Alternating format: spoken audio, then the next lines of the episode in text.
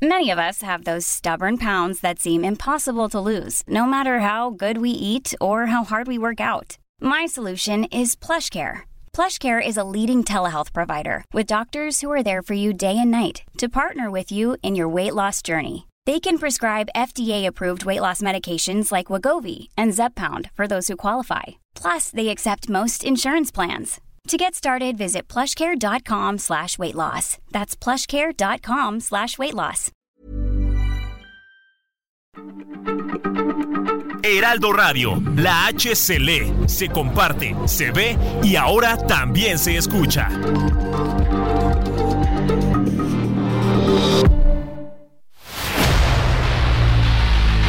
El dedo en la llaga. Había una vez un mundo en el que nadie creía. Un país de historias inexplicables. Una nación con personajes asombrosos. Santo Tomás tenía razón. Hay que ver para creer.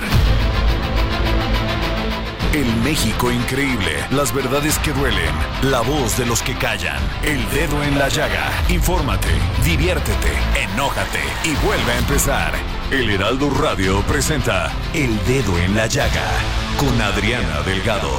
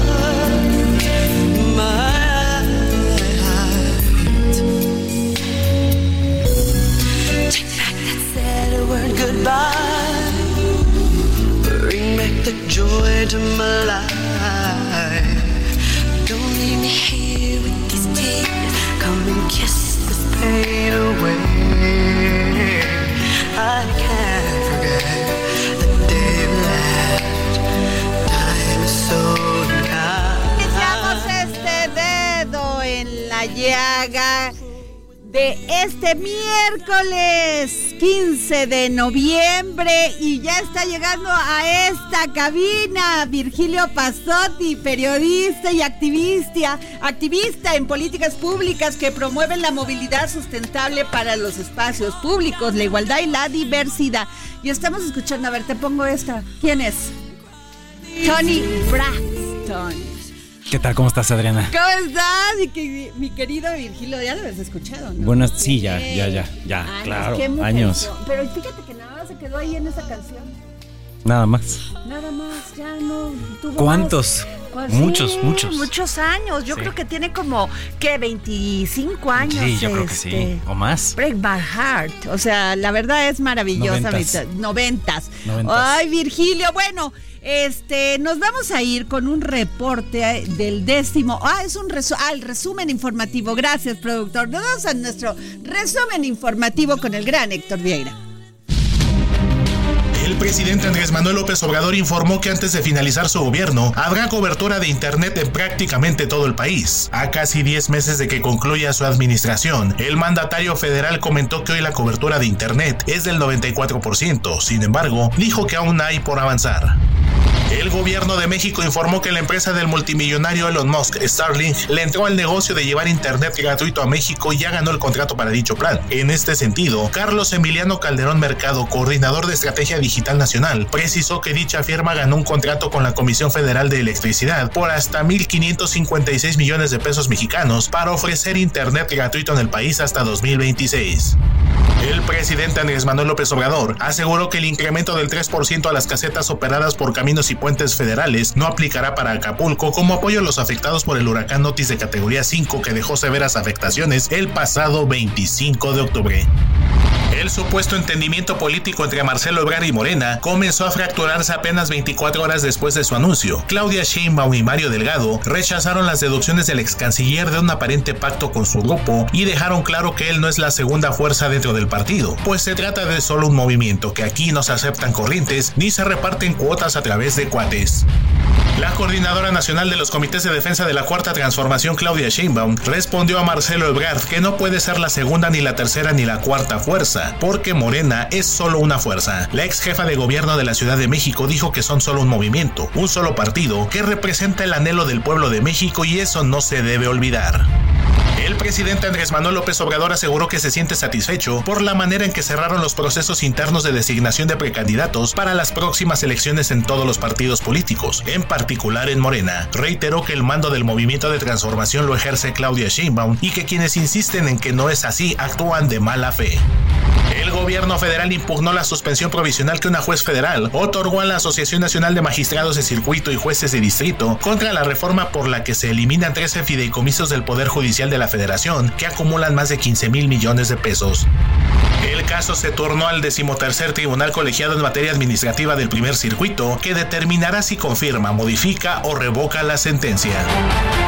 Regresamos aquí al dedo en la llaga. Son las 3 de la tarde con 6 minutos. Síganme en mis redes, arroba Adri Delgado Ruiz. Y como les había dicho, en un momento voy a platicar con mi querido Virgilio Pasotti, periodista y activista en políticas públicas que promueven la movilidad sustentable en los espacios públicos, la igualdad y la diversidad. Y está en esta mesa también Claudia Juárez, porque hoy es día de mente mujer. Y tenemos a Carlos Navarro, reportero del Heraldo Media Group, sobre el reporte, eh, sobre el, perdón, con el reporte sobre el décimo quinto Congreso Nacional Ordinario del Comité Ejecutivo de la Confederación Autónoma de Trabajadores y Empleados de México que asistió, bueno, asisten Claudia Chainbaum, Pedro Aces y Adrián Laris, nuestro director del Heraldo Radio. Y mi querido Virgilio, ¿querías saludar a alguien? Mi querido Carlos Navarro, ¿cómo estás? Adelante con tu reporte. Buenas tardes, les saludo con gusto a ustedes y al auditorio y les comento que la CATEM, confederación que a 1.194 organizaciones sindicales en el país, manifestó su respaldo a la coordinadora, nacional de los comités de defensa de la Cuarta Transformación, Claudia Sheinbaum. Es por ello que esta confederación se comprometió a crear 10.000 comités de la defensa de la transformación laboral. En el 15 Congreso Nacional Ordinario del Comité Ejecutivo de la CATEM, celebrado en la Arena Ciudad de México, la virtual candidata presidencial le tomó protesta a los comités ya existentes formalizó esta alianza. Escuchemos. Me comprometo con las y los trabajadores de México a que vamos a seguir defendiendo el salario de las y los trabajadores, a que vamos a seguir defendiendo sus prestaciones laborales, porque sabemos que si a las y a los trabajadores de México les va bien, le va bien a los empresarios y le va bien a nuestro país.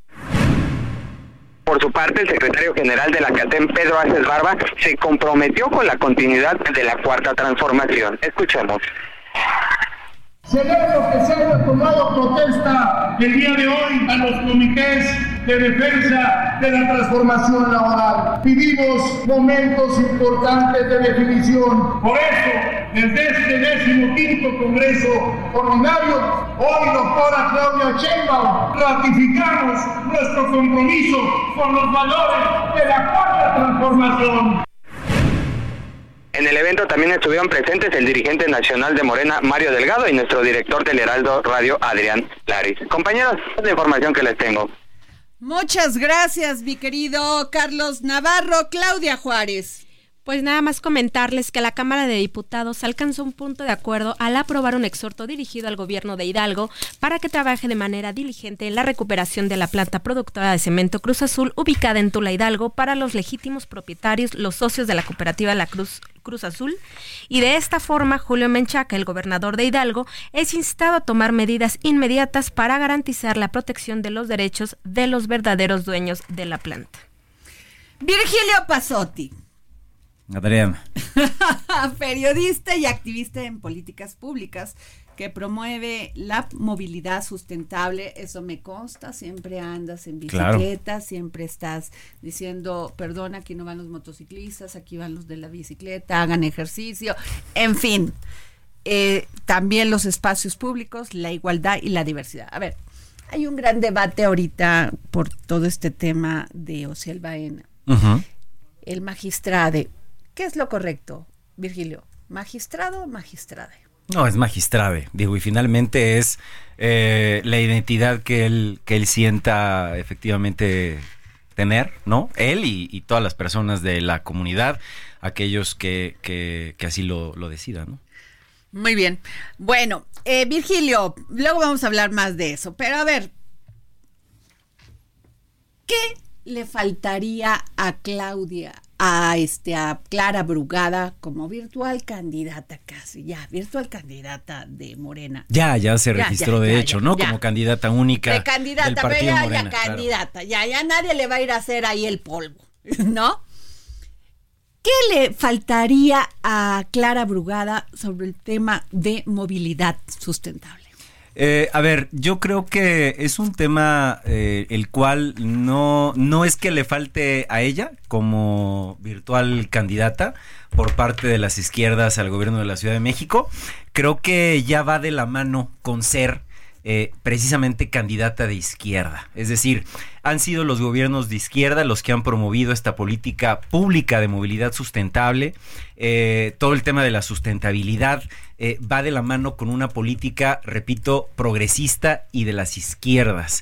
La Ciudad de México precisamente es la que se encuentra a la vanguardia de este tipo de políticas públicas en todo el país y me atrevo a decir que de toda América Latina.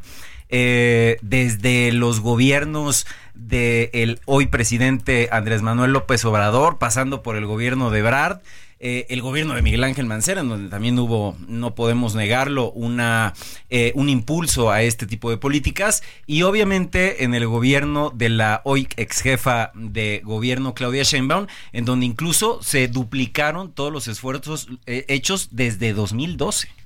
Así es. Ahora, comentas un tema muy importante, eh, Miguel Ángel Mancera.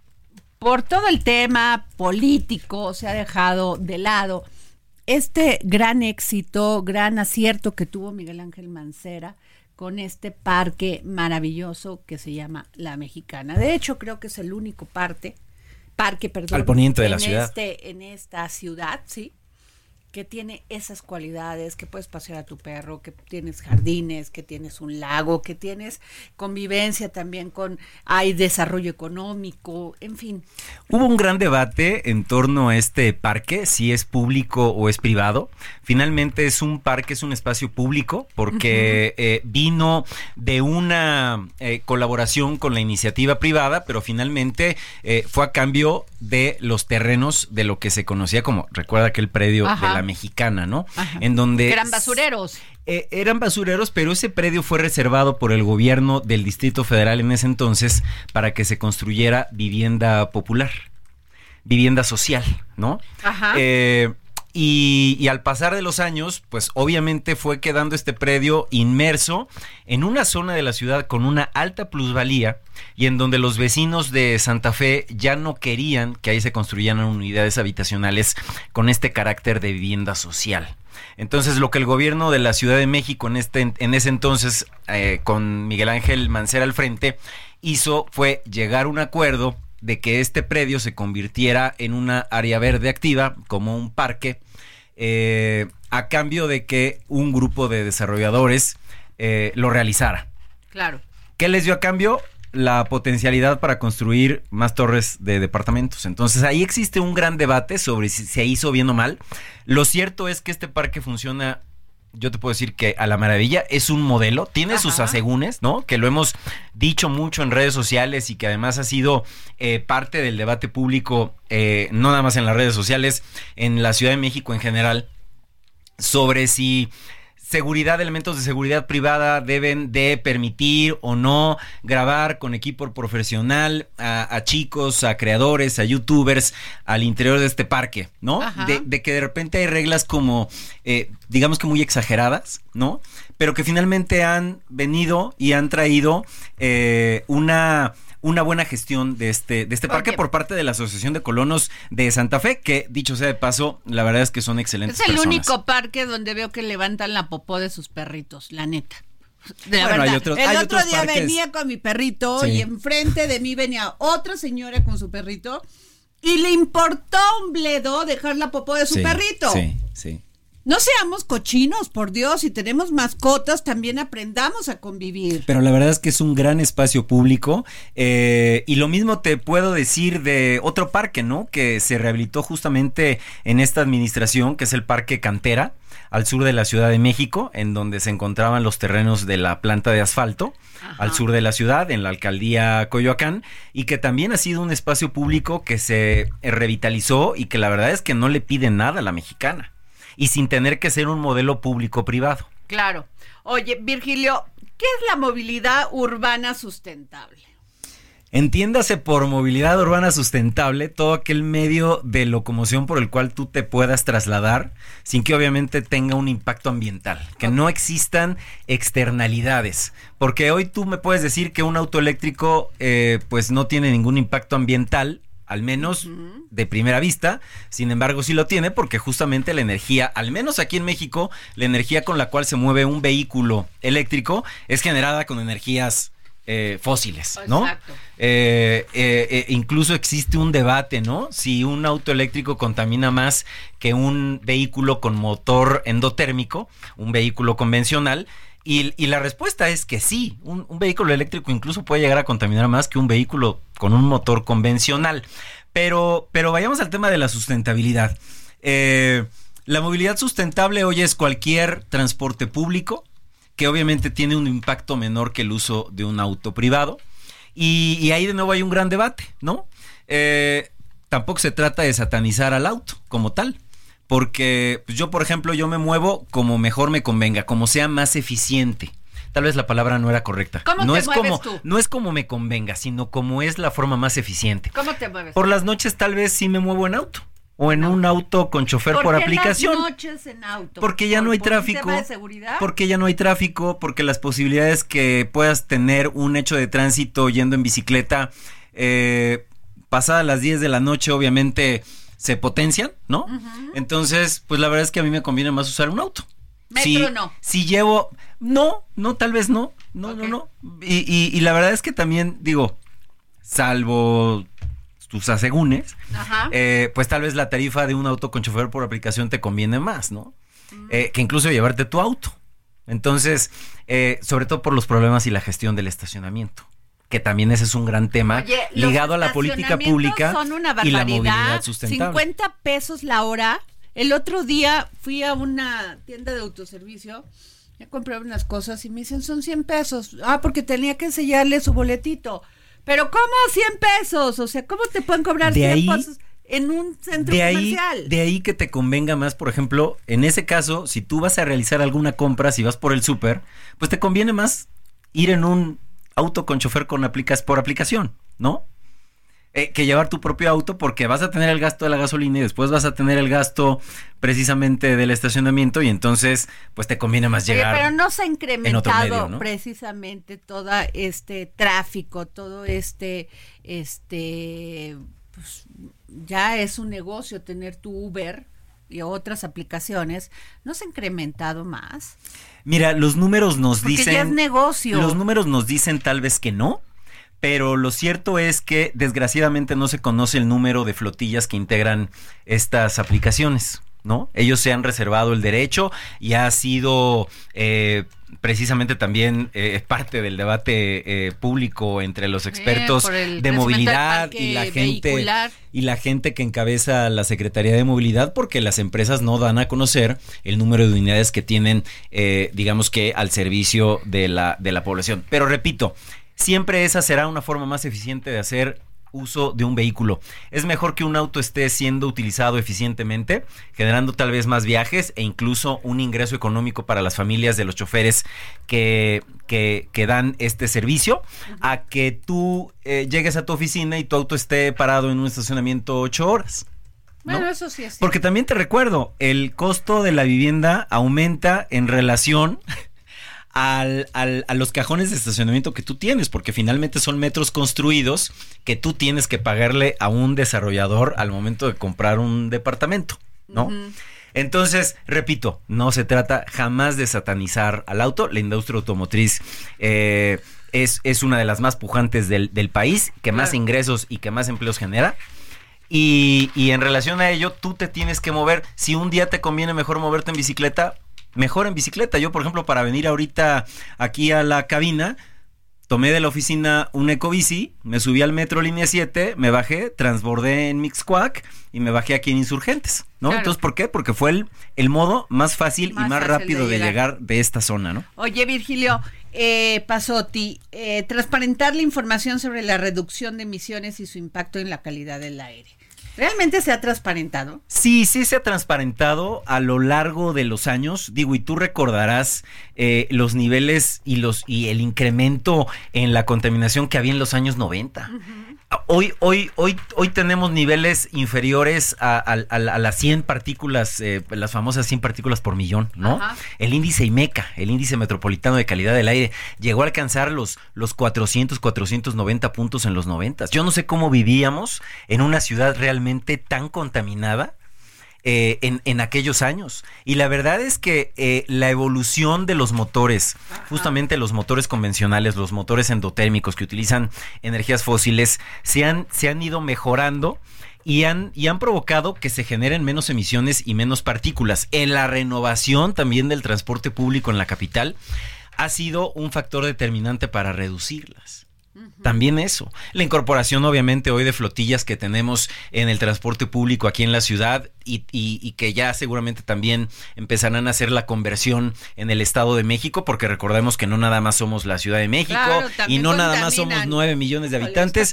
Somos una metrópoli con claro. 20 millones de habitantes que incluye no únicamente la capital del país, sino los, municipios, los municipios eh, limítrofes con, con el Estado de México. Oye, Virgilio Pasotti periodista y activista en políticas públicos, públicas, perdón, que promueven la movilidad sustentable, los espacios públicos, la igualdad y la diversidad.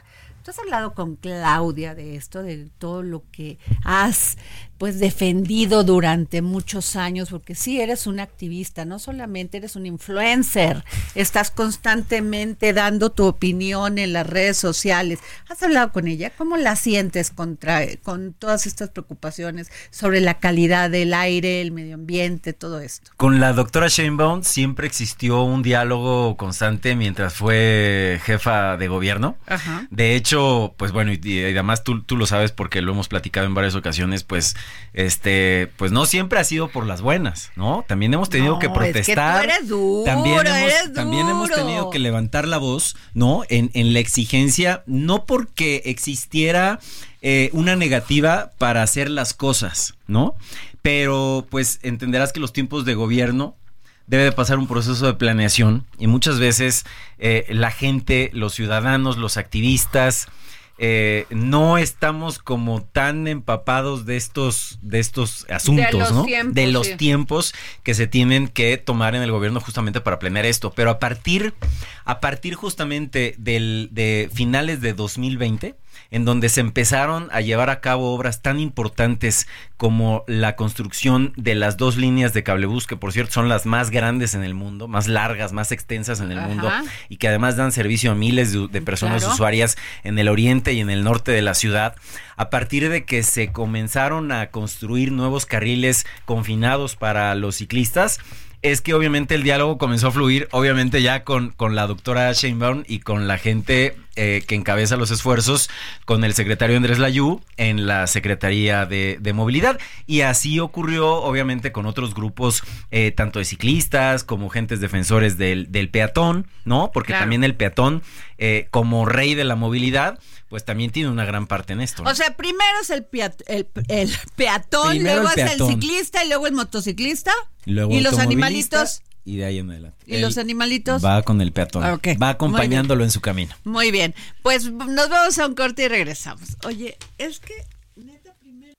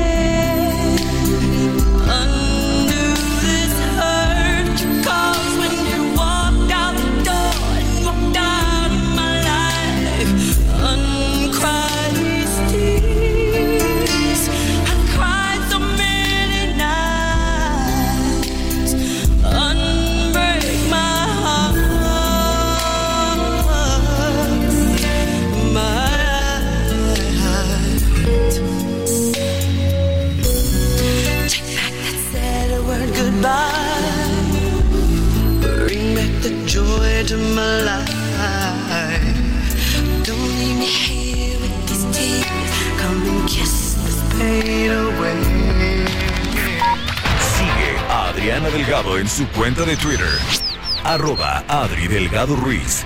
Además, te invitamos a enviar tus opiniones y comentarios en texto o por mensaje de audio a través de WhatsApp al 55 2544 3334. Y si quieres escuchar El Dedo en la Llaga de El Heraldo Radio, en cualquier momento y donde quiera que te encuentres, descarga el podcast disponible en Spotify y iTunes.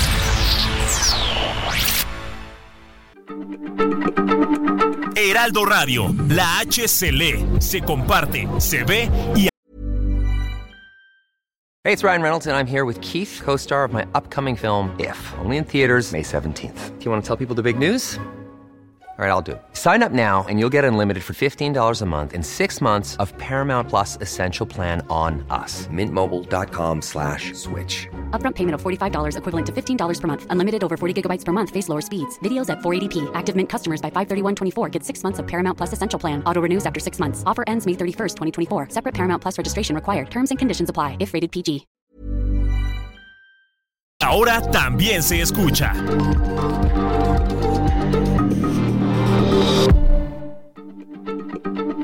Heraldo Radio, la H se lee, se comparte, se ve y ahora también se escucha.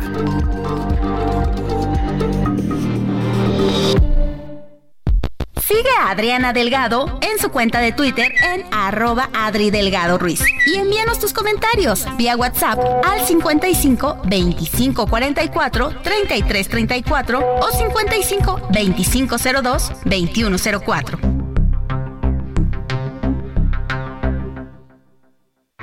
Vive un mes lleno de ofertas exclusivas y dinamismo con Ford Escape híbrida.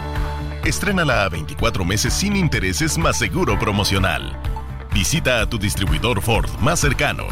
Consulta términos y condiciones en Ford.mx, vigencia del 1 al 30 de noviembre de 2023. ¿Estás harto de toda la loquera electoral? ¿No sabes ni qué está pasando? ¿Te confunde la realidad de nuestro país? ¿Le tienes miedo a la oscuridad? ¿Qué? Yo sí. Olvídate de todos los problemas seccionales con El Circo del Voto. La contienda electoral explicada sin mano más ni teatros. Escúchalo en tu plataforma de streaming favorita. Una producción de Heraldo Podcast.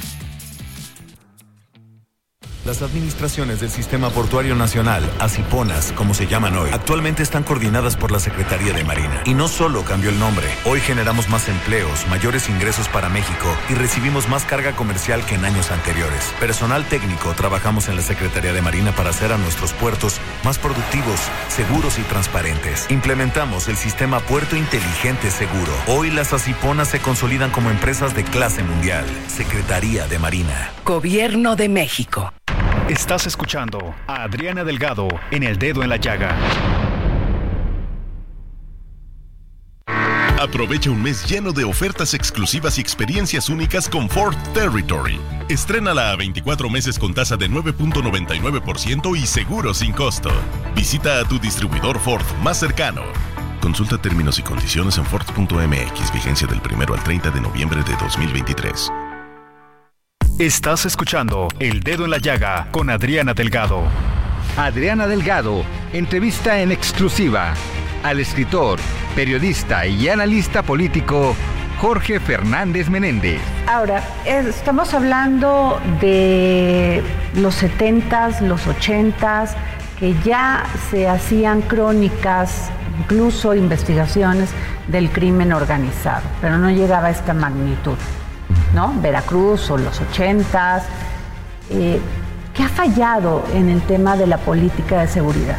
¿Qué ha fallado? Mira, yo creo que ha fallado muchísimas cosas, muchas, pero la principal es que no hemos tenido una política de seguridad. Eh, Como hacemos en muchas cosas en el país, eh, cambia el sexenio e inventamos el país, ¿no? Entonces, este, ahora vamos a hacer una nueva política de salud y ahora vamos a hacer una nueva política de educación y una nueva política de seguridad y para temas tan delicados como es la seguridad, eh, como es el crimen organizado, la seguridad, incluso la seguridad cotidiana, tú no puedes inventar el país cada seis años o cada tres que cambia un funcionario. Se deben establecer políticas de largo plazo que tengan fundamentos de largo plazo. A ver, eh, La política de Calderón en seguridad ha sido muy criticada, pero si hubiéramos, si Peña Nieto hubiera seguido esa misma política, probablemente los índices hubieran disminuido. Pero ¿por qué no la siguió? Porque cambió el sexenio y O sea, es decidieron cambiar, político, pues. es de imagen o sea, la política, es de discurso seguridad- político. La seguridad, el problema que tenemos con la seguridad es que se ve la seguridad desde el punto de vista político, partidario, en lugar de verla como un tema social, de un desafío social, un desafío eh, estructural del país que debe tener soluciones de largo plazo. Jueves, 10.30 de la noche. El dedo en la llaga. Heraldo Televisión. Y regresamos aquí al dedo en la llaga, son las 3 de la tarde con 34 minutos y como está antes de irnos al corte, les comenté que tenemos aquí no solamente a don Virgilio Pasotti, periodista y activista en políticas públicas que promueven la movilidad sustentable, los espacios públicos y la igualdad y la diversidad. Virgilio Pasotti, a ver, me dices antes de irnos al corte que primero es el peatón, luego el ciclista y luego el motociclista. Yo te digo, eso no es así. Casi te matan si vas en la ciclovía, si te atreves como peatón a medio pasar ahí para pasar la calle, eh, se te viene la moto encima y qué, no puedes decir nada porque le tomas foto y lo subes a tus redes, pero hasta ahí llega la denuncia del ciudadano. Mira, hemos, eh, y como vecinos, ¿no? Eh, como vecinos de la ciudad, logramos eh, reunir a un grupo de adoptantes.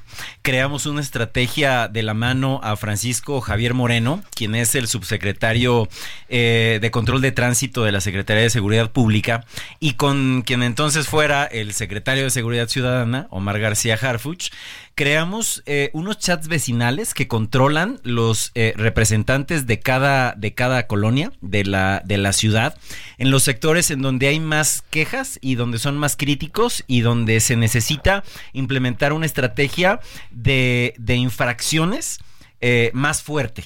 Entonces, si tú tienes, eh, si tú tienes una denuncia que hacer, eh, la haces a este chat. eh, Obviamente está vigilado por cada adoptante, que normalmente es algún representante vecinal, algún eh, comité de participación comunitaria eh, validado incluso por el Instituto Electoral de la Ciudad de México.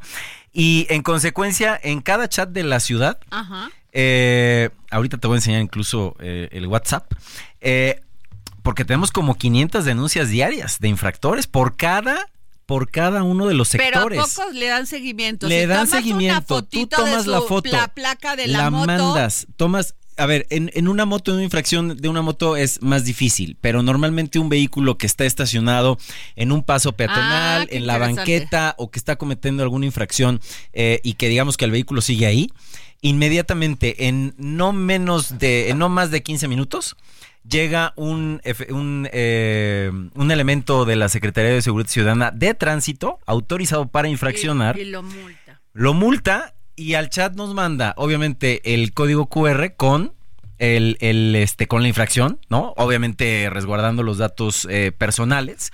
Y, eh, y, la, y la fotografía de que ya fue sancionado y de que los elementos están ahí. Entonces, ha funcionado mucho como programa piloto, ¿no? Esperemos que ahora le podamos dar en estos últimos meses eh, un giro y que se haga algo, ya una plataforma como tal y que se pueda ampliar al resto de los ciudadanos ya de una forma más automatizada. Ah, Pero la verdad es que ha dado muy buenos resultados. Pues qué buena noticia. Y oye, ¿y los de las motos, o sea, porque a mí sí, casi tres veces me han pasado a traer, ¿eh? Se han realizado esfuerzos muy concretos, repito, con, con el subsecretario de Control de Tránsito. Se han realizado varios operativos, obviamente, eh, primordialmente en ciclovías. eh, y tam- pero también banquetas, porque que les de tomen verdad, la foto también que cuando hay muchísimo tráfico, sobre todo los repartidores de por aplicación, Esos son unos son salvajes. los peores, son, Son unos unos salvajes. de verdad son unos salvajes. Se han, se han infraccionado, se han llevado incluso las motocicletas eh, al, al corralón, ¿no? Porque pues obviamente esa es la, la, la sanción. Muchas veces eh, ni siquiera traen las matrículas, no traen casco. Y la verdad es que es un tema, es por su, por su pro- para salvaguardar incluso su propia vida, ¿no? Así es. Oye, Virgilio, pues este no te vayas, quédate aquí con nosotros porque nos vamos a ir a hacer una entrevista porque fíjense, les cuento que el Consejo Político del Sol Azteca votó por unanimidad ir solo en los comicios locales del 2024, pero para diputados federales y el Senado se mantiene en el Frente Amplio. Les estoy hablando del este del Estado de México y tengo en la línea Omar Ortega, coordinador parlamentario del PRD en el Estado de México. A ver, diputado, ¿cómo está? Muy buenas tardes, Adriana. Pues muy bien, aquí ya este, O sea, ustedes van los- solitos. los alimentos. Ustedes ¿eh? van solitos. Ustedes no quieren ni al PAN ni al PRI. No, por supuesto que sí los queremos, Pero la verdad. ¿cómo La- que van a ir solitos nomás para na- Nada más recordemos que, eh, digo, la amistad se puede mantener, pero es un tema electoral y es un tema importante pero para a los ver, partidos. ¿se quieren o no se quieren, diputado? No, por supuesto que sí nos queremos, pero mira, Adriana, fíjate que el PRD después de la elección de gobernador hizo un- una serie de recorridos a lo largo y ancho de todo el Estado de México con dos preguntas fundamentales. Una era cuáles eran las causas, las causas que tenía que abanderar el partido y dos, qué tan conveniente era o no seguir en la coalición. Y a las dos preguntas, en la de las causas, bueno, el tema es las mujeres, jóvenes, justicia hídrica, medio ambiente, muchas cosas, pero en la pregunta segunda, si fuéramos solos o en coalición y de manera unánime, ¿no? Todas las reuniones dijeron que fuéramos solos. El Consejo Estatal del Partido del día domingo pasado acordó ir solos, sin aliados para la elección local. Pero te quiero avanzar algo más, mi querida Adriana. La intención no solamente es en el tema estatal, sino también en el tema federal. Por supuesto que el asunto ya, el asunto de la presidencia de la República ya es un tema, digamos, que es cosa juzgada. No, Vamos eso sí, a van a juntos. Van juntos Y a con Xochitl Gálvez. Oiga, pero Xochitl Galvez también dice, yo con el PRI como... Y luego recula y dice, no, no es cierto, sí los quiero. Está medio complicado. A veces mandan mensajes equivocadas, diputado.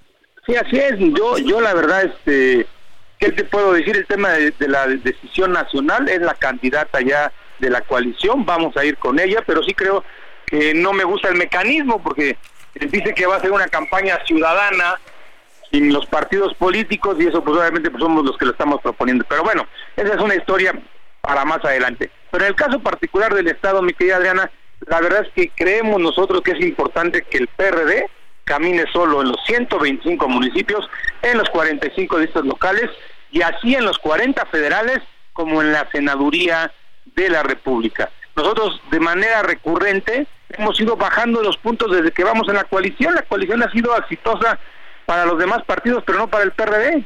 Entonces el PRD en este momento y la, y la militancia del partido pues está decidiendo que nos la juguemos el todo por el todo y vayamos con candidatos propios, ciudadanos, abriendo espacio por supuesto a deportistas, artistas, a gente conectada, a gente honorable. Bueno, lo cierto es que el PRD hoy abre abre este la posibilidad a los ciudadanos para que sean los candidatos y bueno, esperemos rendir buenas cuentas. O sea, ustedes van a tener candidatos en ciento o candidatas en 125 presidencias municipales y 75 diputaciones locales. ¿Cómo va a ser su 45, método? Adriana. 45. 45. ¿Y cómo va a ser su método? ¿Por encuesta método- también? El, el- el método de selección es a través del Consejo Electivo. Ajá. Se reúne una dirección de, convocatoria y también de proceso de selección de candidatos donde se van a poner las reglas del juego. ¿Qué queremos? Primero, que, que haya el registro de los casos, posiblemente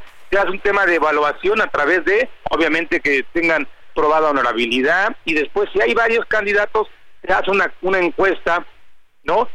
Que es que tiene las veces no de, de indicativa, y ya la decisión suprema pues la va a tener el consejo el consejo estatal en una reunión con los nombres que que meta obviamente esta comisión de candidaturas y la dirigencia y la dirigencia estatal Adriana.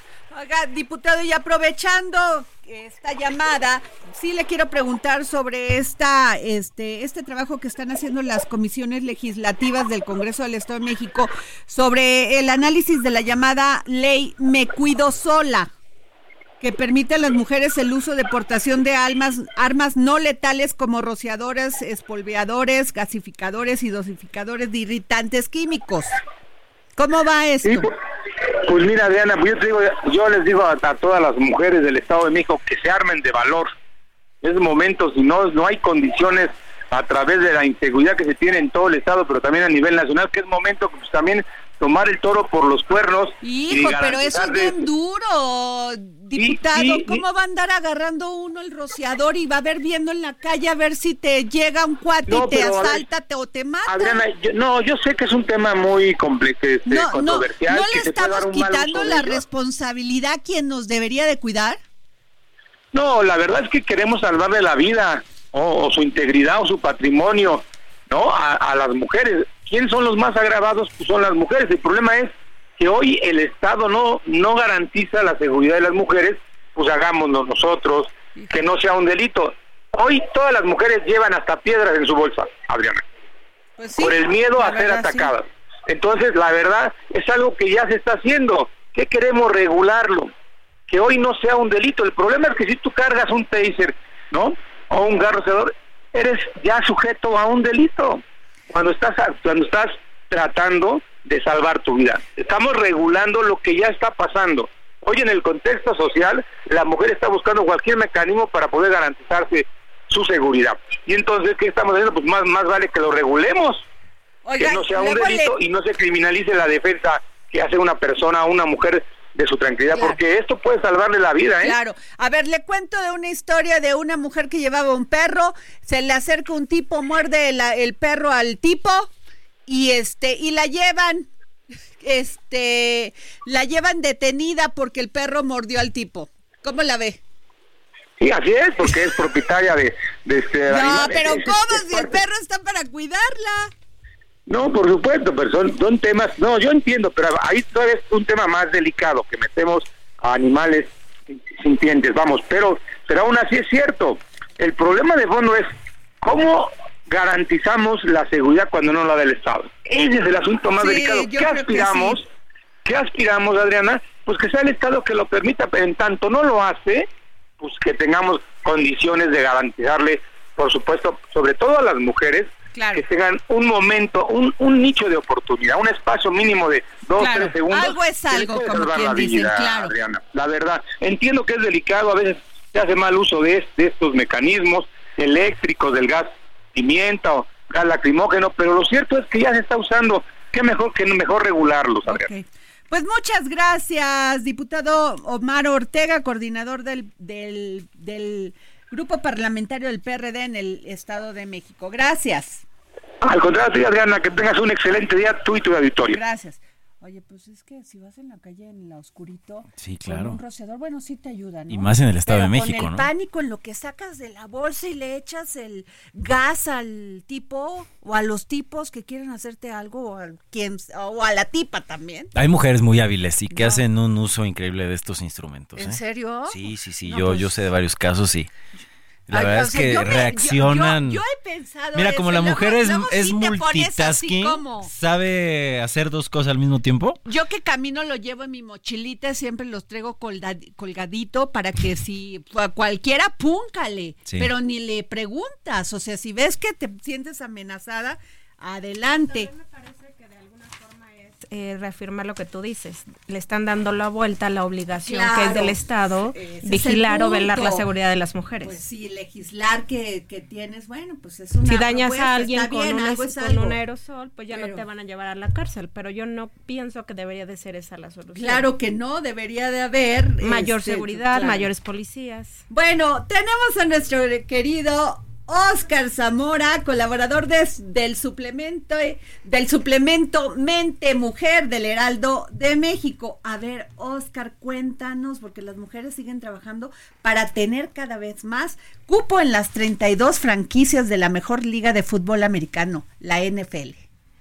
Bueno, es que nada, Adriana, pues bueno, buenas tardes a todo el auditorio. Este, pues sí, eh, el, aquí en Mente Mujer, bueno, sacamos un, bueno, se sacó un suplemento, este, sobre las mujeres, sobre el papel de las mujeres en la en el fútbol americano, sobre todo en la NFL y pues bueno, sobre todo a raíz de que Diana Flores, una una una coreback, una mariscal de campo, como, como ustedes le quieran llamar, este mexicana de 26 años, pues bueno, fue la que guió al equipo mexicano, al representante mexicano a ganar pues bueno, la la, la, Flag Football 2022. ¿Qué es el Flag Football? Es, una, es un deporte que acá en México conocemos muy comúnmente como el tocho bandera que es este que es igual que el fútbol americano en una cancha con menos dimensiones nada más que en lugar de taclear o de tener contacto con la Con la- con, con- con- con el rival este tú tienes una pues un, un pañuelo detrás y pues te sacas te sacan el pañuelo y ya Ah, no lo te tocas, no te Ajá. tocas, nada más Ajá. te saca, ah, mira, yo quiero jugar eso. Y es un deporte Está bueno. y es un deporte que perdón que ha crecido demasiado en los últimos pues en los últimos tiempos y pues bueno, esta Diana Flores es este pues ha acaparado la, la atención de muchas personas porque por allá en Estados Unidos sobre todo porque pues ga- ganó ganó este bueno el campeonato mundial el, el- en en 2022 el año pasado y pues a raíz de eso se abrió un montón de puertas porque incluso llegó a participar en un Super Bowl en el, en el, en los en el medio tiempo del Super Bowl ahí en, en los, en los famosos anuncios que se hacen en uno, en uno de ellos llegó a participar ella y le abrió y eso pues a raíz de que pues bueno ganó ganó este este, este campeonato este título mundial y pues bueno es es como una forma ella ha sido ella ella lo ella bueno en la entrevista que se hizo en Mente Mujer ella, ella lo dice pues a mí encima de todo reconocimientos en- encima salió el Super Bowl también ella estuvo en, el, lo que le llaman el reclutamiento el draft de la NFL este año en abril estuvo ella como dentro de las que dieron los como a los jugadores colegiales que iban a subir a la NFL ella participó digamos en una parte de eso pero ella apunta en la entrevista que se le hizo que fuera de todo lo, los reconocimientos que le han dado y fuera de todo lo que le han lo que le han este pues todo todo lo que la fama que ha ganado en los últimos meses claro. este ella quiere ser un ejemplo para que más mujeres siendo ella mexicana siendo ella latina en, en Estados Unidos eso, la, eh? la Eh, ¿Dónde el tocho bandera, dónde lo puedo practicar? ¿Dónde voy y lo practico aquí en México? Pues ya hay, ya hay bastantes ligas han, han- han crecido bastantes ligas Ah, aquí ya. aquí en México sobre todo en la Ciudad de México han crecido Universitarias, ¿no? ajá sobre todo universitarias bastantes bastantes ligas y veteranas como yo, ¿no hay? Ligas universitarias, ligas Eh, universitarias. Bueno, Y bueno, creo que este en un principio era, era muy penalizado, como que las universidades, las mismas escuelas no, no, no, no querían este, o, o no apoyaban esta, esta iniciativa, este Black Football, pero pro- próximamente pronto ya, ya han ido las universidades, me este, parece fabuloso. han ido a universidades. Y bueno, también hay que, des- bueno, destacamos el caso de Gabriela Martínez, que es, que es una, que es una coach oficial, tiene 43 años, este, ella, ella ha sido coach y ella, bueno, su, su particular, su peculiaridad es que ella fue en, 2020 en 2022 parte del staff de coacheo de los Borregos de Monterrey en la ONEFA Ajá. y fue campeón, fue campeón siendo parte, ella fue campeona junto con todo el equipo de los Borregos Ajá. siendo parte y siendo la primera mujer en ser, Ah, en padre. ser, en ser coach de, de, bueno, ser parte del staff de coacheo Ok, del, del equipo de,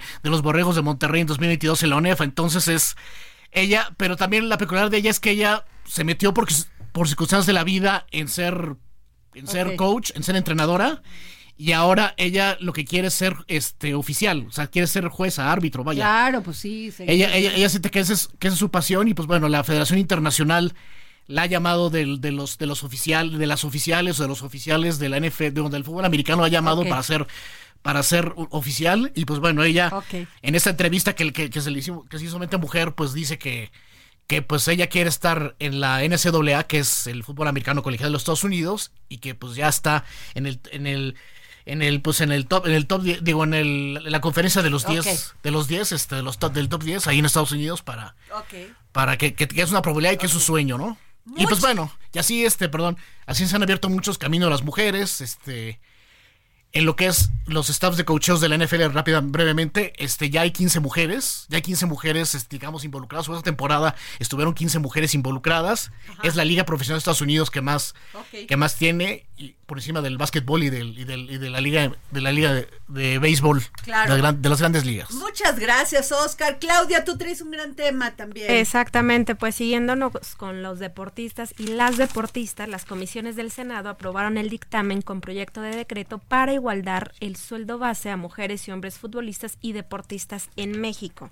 Esta iniciativa de reforma busca eliminar la brecha salarial en el deporte mexicano y el objetivo de esta propuesta podría ayudar a que futbolistas y deportistas mujeres tengan sueldos dignos. cómo harían La eso? problemática, o sea, lo que yo estaba escuchando es que proponen un sueldo base no sé, por ejemplo, 10 mil pesos, 15 mil pesos. Para todos. Y para todos, hombres y mujeres, y de ahí, según tus capacidades, según tu talento, los patrocinadores de lo que hablábamos. Y es que sí está muy discordante en los sueldos, porque estaba leyendo que una jugadora eh, comenta que cuando se creó la liga de la liga femenil de fútbol, pues los sueldos de las jugadoras eran de 1.500 pesos. No. O sea, nada.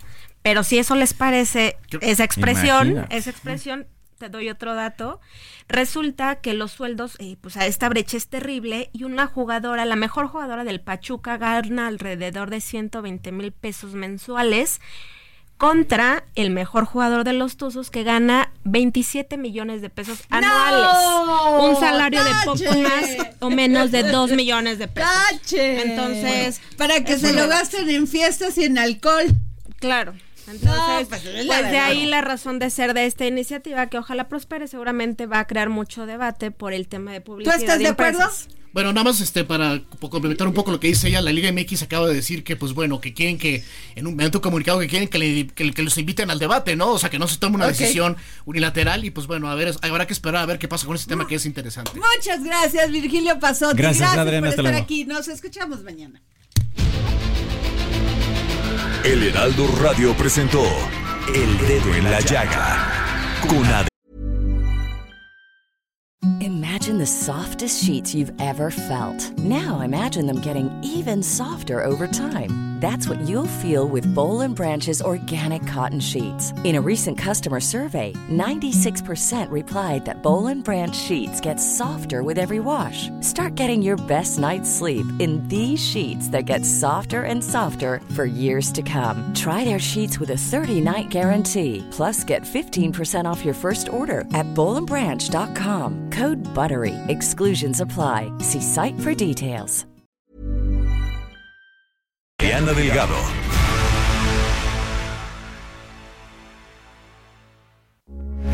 Heraldo Radio, con la H que sí suena y ahora también se escucha.